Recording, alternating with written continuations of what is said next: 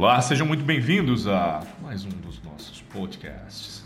Eu sou Arthur Marinho, diretor executivo da MLO Consultoria Empresarial. Eu sou Renan Lopergolo, diretor de operações.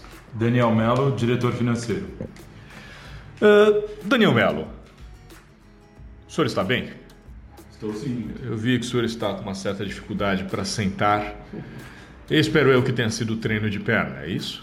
Exatamente, eu voltei à academia, por isso estou assim feliz, né? Contente de estar fazendo a minha dieta, voltando a treinar, claro, né? Com algumas dores depois de 120 dias aí afastados. É verdade. Muito obrigado, viu, governador? Muito obrigado, nosso prefeito. Eu também estou muito feliz de ter conseguido voltar para minha academia. Aquele treino old school, né? Não sou um crossfiteiro, nada contra, cada um faz o que melhor lhe aprover, com aquilo que bem entender, né? Se é seu, você faz o que você bem entender com isso. E, já nessa linha da, de você faz o que você quiser com aquilo que é seu. É uma pergunta que eu tenho, né? Nós temos aqui, Daniel, um, não só né, aquele escopo jurídico, apesar da, da, da MLOL ter esse nome, porque ela nasceu, a célula mater foi uh, o escritório de advocacia que, que antes nós tínhamos, enfim, muito tempo atrás. E depois, quando nos demos conta de que só o direito não, não era suficiente para conseguir dirimir todo qualquer problema que um empresário, porventura, tinha. Vou dar um exemplo simples. Uh, eu acredito que, que, por exemplo, Magnus, uh, Magnus Barbagalo, Magnus, um, um abraço para você. É, amigo pessoal nosso, parceiro, enfim, não raro a gente costuma ter parcerias aí, fazer algum tipo de. É, entabular algum tipo de joint venture, enfim, já que é um tributarista, é, além de todo o garbo e elegância que, que este homem possui, é um tributarista de mão cheia, é, é um talento naquilo que faz. É, ele já me disse, ah, mais de uma vez, que é impossível fazer um bom planejamento tributário se ele não tiver um contador, se não tiver um bom contabilista com ele e nos últimos tempos, a última proposta que nos fez, que foi inclusive aceita e de muito bom grado, foi prevendo a reorganização, o redesenho, o legal design thinking, a reestruturação de algumas clínicas médicas, estéticas e odontológicas, uh, com a redução no impacto tributário em cerca de 68%, e, além disso, eu achei demais o projeto dele, e além disso, ah, naquilo que, que, nos competia, né? A, a, além da recuperação ah, de tudo aquilo que foi pago nos últimos cinco anos, salvo melhor juízo, enfim, isso a gente pode até trazer ele para abordar num outro podcast.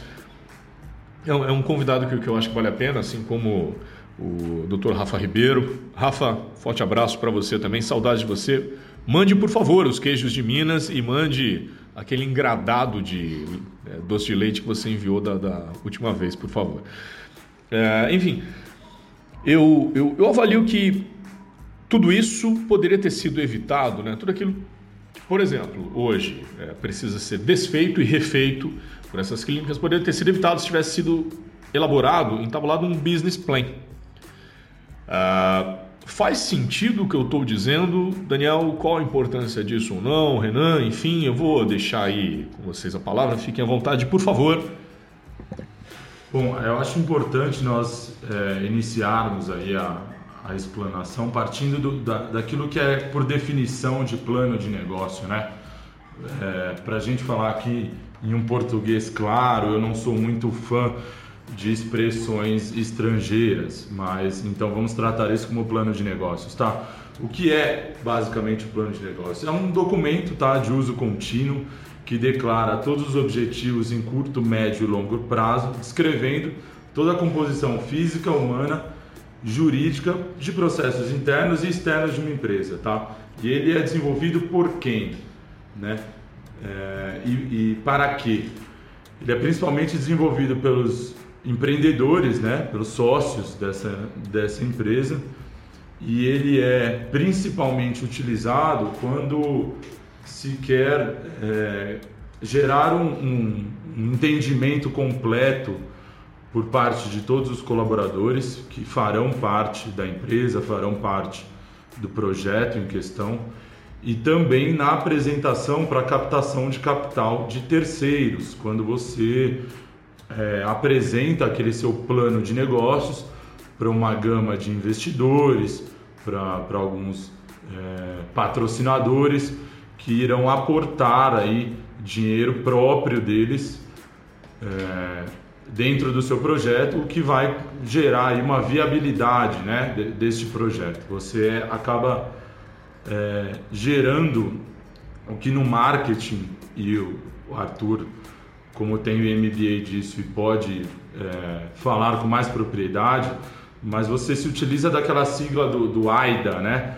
onde você gera, onde você gera atenção, você tem a atenção do seu patrocinador, aí você gera o interesse, né? O que por fim você desejo. tem o desejo e, e, e a ação, encerrando aí um ciclo de captação, como a gente já havia dito. É, o business plan ou plano de negócio, na verdade, ele segue um script, né? um script de documentos, como a gente já mencionou, ele é um documento de uso contínuo e basicamente ele bem feito, né? E claro, deve, deve seguir um, script assim, né? É, em um primeiro momento você apresenta o sumário executivo, tá? Que é aquilo que vai chamar a atenção, seja do seu colaborador, seja do, do seu patrocinador. Você apresenta de forma organizada e clara, principalmente clara, em um curto espaço de tempo, é, indicadores sempre de forma positiva é, que demonstrem aí a viabilidade do seu negócio no, no decorrer do tempo, como como havíamos dito, o plano de negócio ele é um, um documento que visa olhar para o futuro, tá? E excluir aí a, a, possibilidade ou diminuir a possibilidade de dispêndio de tempo e dinheiro em um projeto que não, que não é viável. Após o sumário executivo, nós temos aí a apresentação da empresa, tá? Com missão, visão e valores, onde basicamente algumas questões devem ser respondidas, tá? Qual é a razão da empresa existir e como ela fará isso, tá? Quais são as funções da empresa no mundo? E é no mundo mesmo.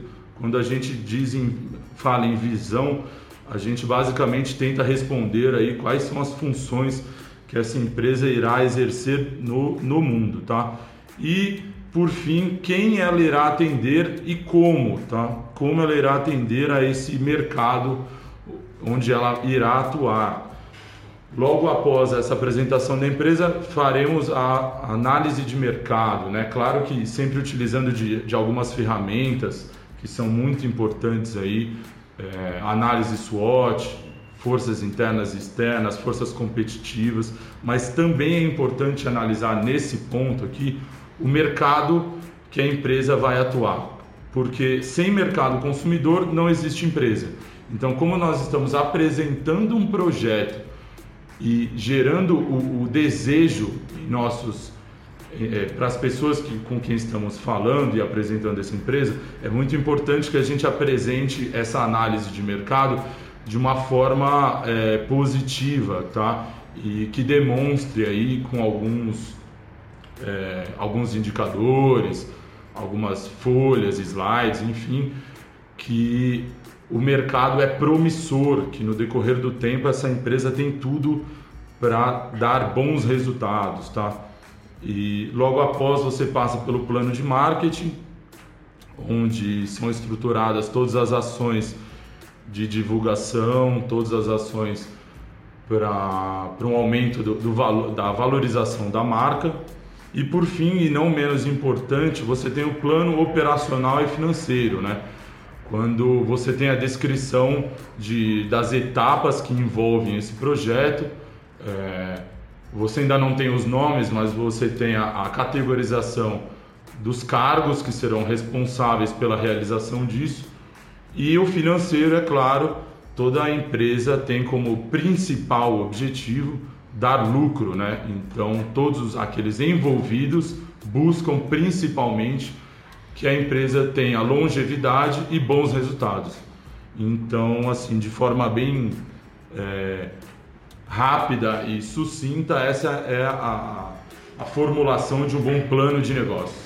E até aproveitando e puxando o gancho aí, na, que você comentou, né, Pé, que é essa parte do plano operacional. É, como é uma área que, que me compete aqui na parte é, da, da, operação em si, é muito importante ter esse business plan muito bem é, solidificado, porque a gente sabe que é, todo começo de negócio é, é, complicado, né? Então, se você não deixa muito bem amarrado é, quais são as responsabilidades de cada sócio, como cada um vai agir, qual a função de cada um, quais, quais serão os critérios de distribuição de lucros, quem farão os aportes. E tudo isso é, é muito, bem, muito bem feito através de contrato, um contrato social muito bem elaborado, né? contratos de uh, sociedades de, em conta de participação, onde figuram aí, em via de regra, sócios investidores, investidores anjos, né? que não acabam não figurando ali na, na parte da, da, da, empresa, para não, pra, até para não responder é, de forma solidária, subsidiária com eventuais responsabilidades ou atos de omissão e atos ilícitos dos sócios. É, outras, outras formas de, de blindagem, nós temos as questões de, dos, dos contratos de confidencialidade, exclusividade. Então, existe uma série de, de, de gamas, de, uma série de gama de, de, de trabalhos que podem ser feitos de forma preventiva, principalmente na forma do, no, no, início da constituição dessa empresa, para que amanhã ou depois essas informações e esses combinados, né, o que, o que restou combinado, não seja amanhã ou depois deturpado, ou haja essa, esse, essa desconexão entre o que foi combinado inicialmente e o que, e o que realmente acaba uh, se perpetuando no tempo. Né? Uh, em termos de startups, apenas para dar um, para dar um exemplo, uh, a gente tem aquele o memorando de entendimentos, né? que é, que é, a, a, é como se fosse um pré-contrato social, onde lá constam quem, são, quem serão os sócios, quem serão os investidores, o cronograma de atividades, o cronograma de aportes financeiros. Então a gente tem uma série de, de, de contratos, uma série de uh, metodologias jurídicas que podem blindar o teu negócio, principalmente nesse momento de constituição e que tem muita importância o business plan, que vai ser uh, uh, o caminho das pedras para que a empresa tenha um resultado expressivo né, e tenha um resultado uh, interessante no menor espaço de tempo.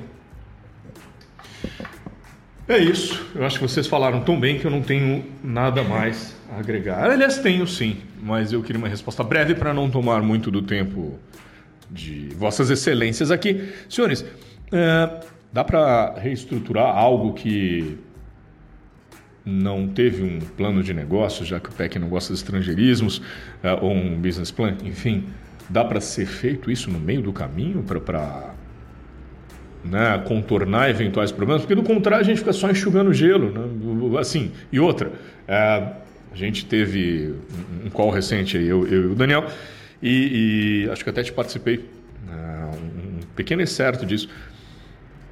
Uma solução escalável é algo maravilhoso porque tudo bem, você replica aquilo para alcançar o maior número de pessoas na mesma medida que um problema que é viral, ah, uma desorganização, por exemplo, de uma empresa física que se torna digital, ah, nesse novo normal, né? nesse, nesse novo cenário que a gente verifica, nessa digitalização das empresas, ah, a escalabilidade e o alcance acaba sendo muito maior. Então, da mesma forma que a difusão e a divulgação de uma notícia ruim ou, ou de, de, um assassinato de reputação, ou, ou, de uma besteira aqui que uma Instagrammer é, venha fazer, hipoteticamente falando, como no meio da pandemia fazer um, um, uma festa, um evento, né, dentro da casa dela com mais de 18 pessoas e faz a live isso tem uma capacidade de viralização